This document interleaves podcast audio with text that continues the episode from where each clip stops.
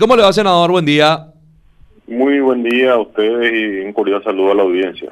Bueno, senador, estamos a media horita de, de arrancar la sesión que está prevista, pero ya está todo arreglado, senador. Probablemente esté arreglado, por eso ya el que tenía los 23 pues iba a llamar, entonces supongo que ya tendrán los 23, ¿verdad? Entiendo, eh, supongo yo que será por con Cachito. No, eh, ya, eh, Cachito, claro, sí. Eh, acá ya no, no estábamos conversando con Blas y ya está conformada la mesa directiva, senador. Bueno, perfecto.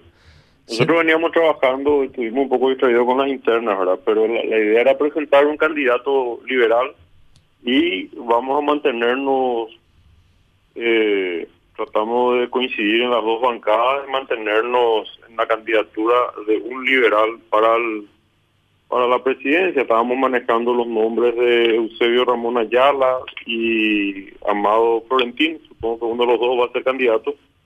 Y bueno, vamos a avanzar con eso. ¿Qué tal, senador? ¿Cómo le va? Blas Barrios le saluda.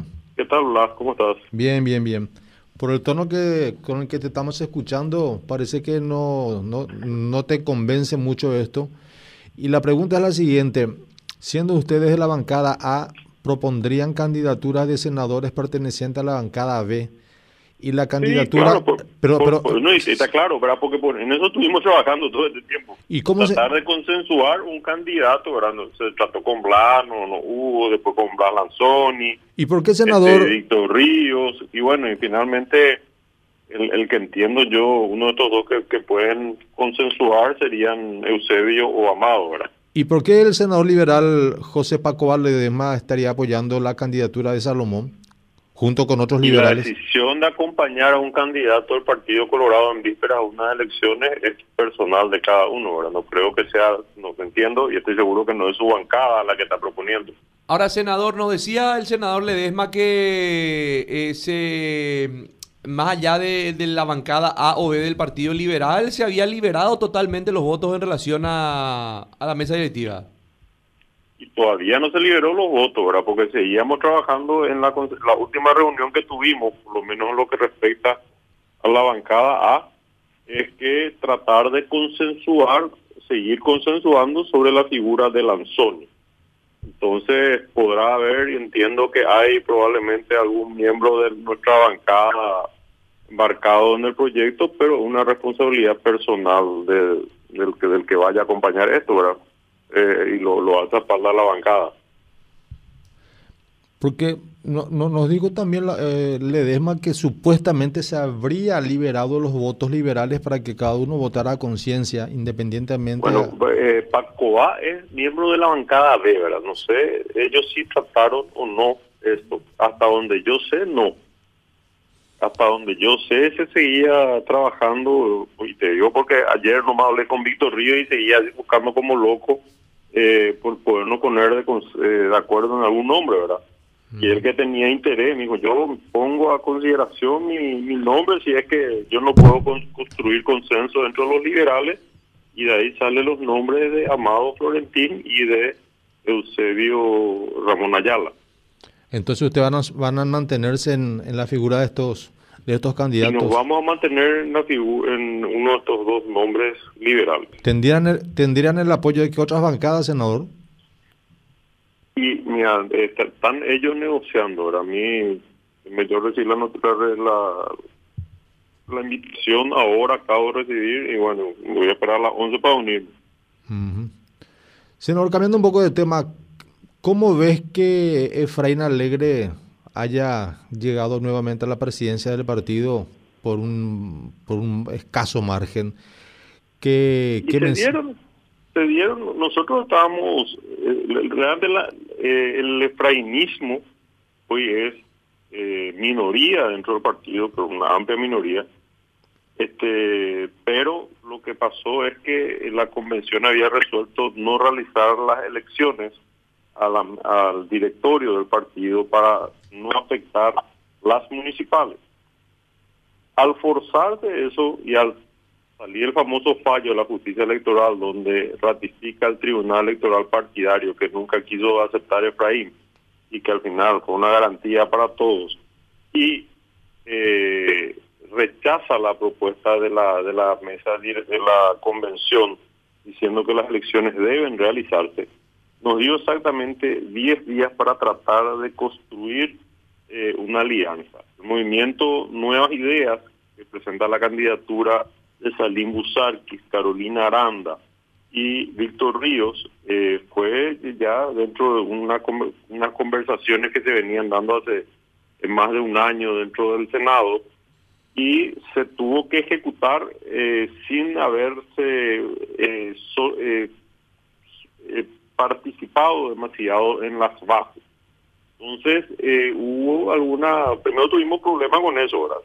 Después en la forma de trabajar, porque fue una alianza que sale en 10 días y donde no pudimos llegar a un acuerdo con una con un sector muy importante encabezado por Dionisio Amarilla que presenta la candidatura del diputado Carlos Silva, verdad que la lógica es que estemos todos juntos, pero por, por la premura del tiempo no se dio y bueno, y vamos en tres equipos, ¿verdad?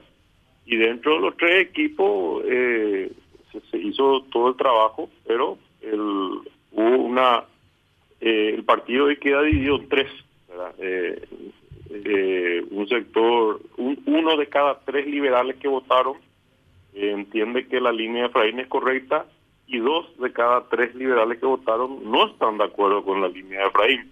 Nada más que no nos pudimos poner de acuerdo. Entonces, y el otro punto no no menos importante es la cantidad de votos en blanco. Hubo más de 60 mil votos en blanco para la presidencia y más de 90 mil votos en blanco en el directorio. Entonces, un mensaje que hay que leer, ¿verdad? Yo creo que la, también el, pueblo liberal responsable, ¿verdad? Porque somos más de 1.200.000 afiliados y votaron 400.000.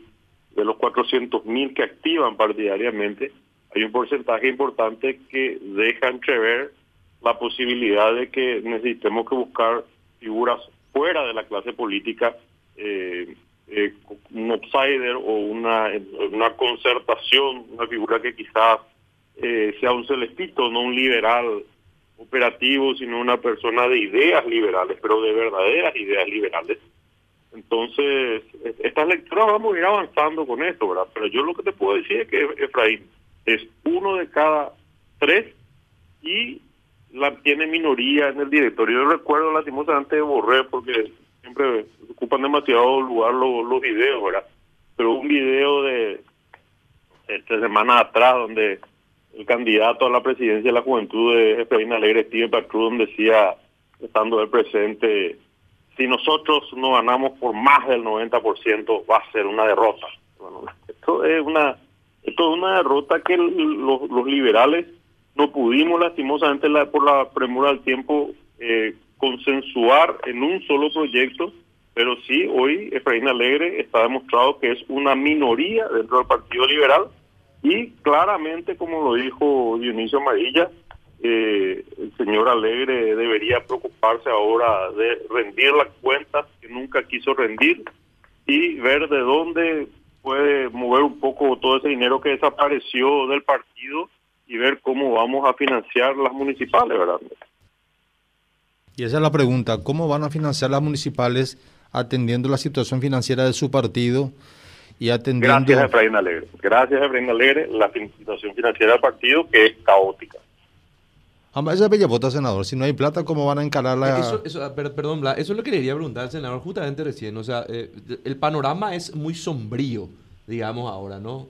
Eh, senador, justamente la pregunta que le iba a hacer Blas, ¿verdad? Sin plata difícil. Senador, ¿cómo se, qué, se avisora? Porque, a ver, eh, hoy, hoy Efraín Alegre ha, ganado nuevamente los comicios. Eh, eh, creo que en, el peor momento probablemente de su dirigencia del partido. ¿Y qué, cómo se, viene turbia la cosa, senador? Difícil, al menos. Y vamos a escuchar qué propone, ¿verdad? Vamos a escuchar qué solución le da a esos candidatos intendentes de la lista 9, sobre todo, ¿verdad? Que, que van a venir a golpear las puertas del partido para exigir lo que justamente le corresponde, ¿verdad? Que es la ayuda financiera al partido. ¿Qué explicación da de los 20 mil millones que desaparecieron en su primer año de, de gobierno? Este eh, cómo va a financiar las propuestas de la juventud, hoy encabezada por un brillante joven que es el abogado este Carlos Aquino. Eh, hay muchas cosas que queremos saber, ¿verdad? Pero eh, si no era él, iba a ser más fácil porque por lo menos iba a haber dudas sobre la correcta administración de los fondos y la credibilidad iba a estar garantizada porque iba a ser una nueva administración. Pero ni siquiera a papeles vamos a poder emitir porque ¿quién en su sano juicio va a aceptar un papel firmado por Efraín Alegre? Entonces, honestamente no sé cómo se va a hacer, ¿verdad? Senador. Eh, con mucha mística, mucha garra como la selección paraguaya, pero... Eh, pero no metemos un gol. Siempre debe haber, ¿verdad? Para, para eso uno administra correctamente los fondos de una institución que tiene carácter de fondos públicos y, bueno, es imputado y acusado. Senador, está al frente otra vez. El partido nos expone a una nueva demanda por parte de los paraguayos extranjeros que a quienes se les coartó el derecho constitucional de ejercer el voto porque no había plata para cubrir los gastos de las internas de los paraguayos, por ejemplo, eh, radicados en Argentina en algún momento vamos a tener que regularizar esa situación porque fue siempre una bandera del partido la inclusión, es mantener el nexo y el vínculo con los paraguayos radicados en el exterior, por eso apoyamos la enmienda constitucional para este, darle derecho a voto. Y obviamente siendo portaestandarte de esa de esa de esa lucha, de ese reclamo de los de los más de un millón de paraguayos que están afuera eh, no no podemos quedarnos atrás. Entonces, por supuesto, aunque sea, vamos a hacer pollada, que es la herramienta administrativa, jurídica válida últimamente para la solución de los problemas, y vamos a tratar de darle ese sagrado derecho que tienen los paraguayos de emitir su voto, sobre todo en los grandes comités que son este, en España, Estados Unidos y Argentina. Bueno, atender más que no te roben los pollos por ahí, senador. Eh, sí, sí, no, no. Evidentemente no va a administrar ese señor esos pollos, pues si no, a mal puerto van a caer los pollos.